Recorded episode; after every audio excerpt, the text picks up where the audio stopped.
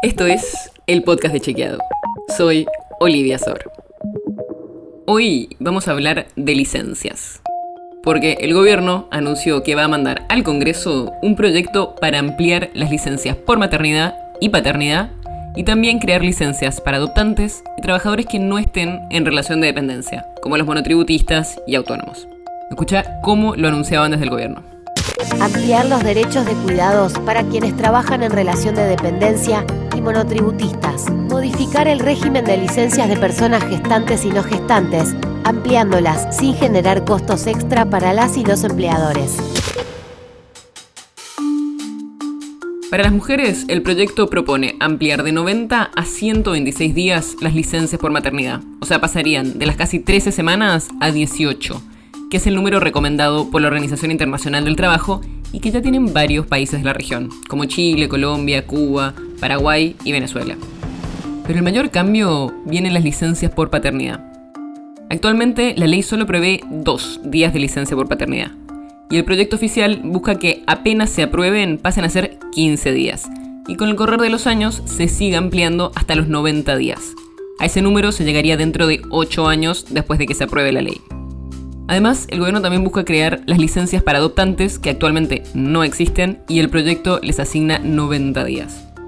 Algo parecido pasa con los monotributistas y autónomos. Hoy en día las licencias solo aplican para los trabajadores que están en relación de dependencia, o sea, los que cobran un salario todos los meses. Pero la propuesta del Ejecutivo iguala los días de los trabajadores independientes con los trabajadores en relación de dependencia. En el caso de los trabajadores independientes, se trataría de un pago mensual del salario mínimo vital y móvil. Y la idea es que esto no genere nuevos gastos para las empresas, sino que sería cubierto por la seguridad social. Y además, el proyecto también amplía otras licencias. Por ejemplo, aumenta la licencia por fallecimiento de cónyuges, convivientes, hijos o hermanos, y también sube los días disponibles para cuidados por enfermedad de estas personas.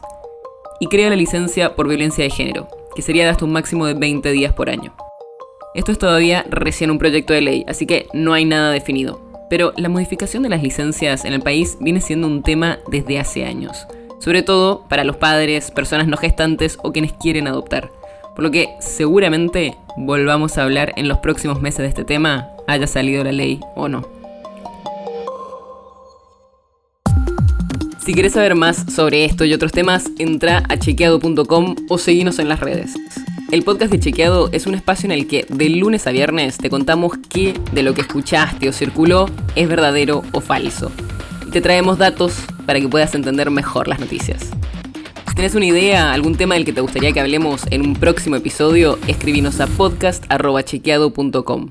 Y si te gustó este episodio, seguinos en Spotify o en tu app de podcast favorita y recomendanos a tus amigos. Es una producción de Chequeado, producción en colaboración con Posta. La producción está a cargo de Martín Slipsuk y Sebastián Chávez, y la edición es de Nacho Guarteche. Yo soy Olivia Sor. Hasta mañana.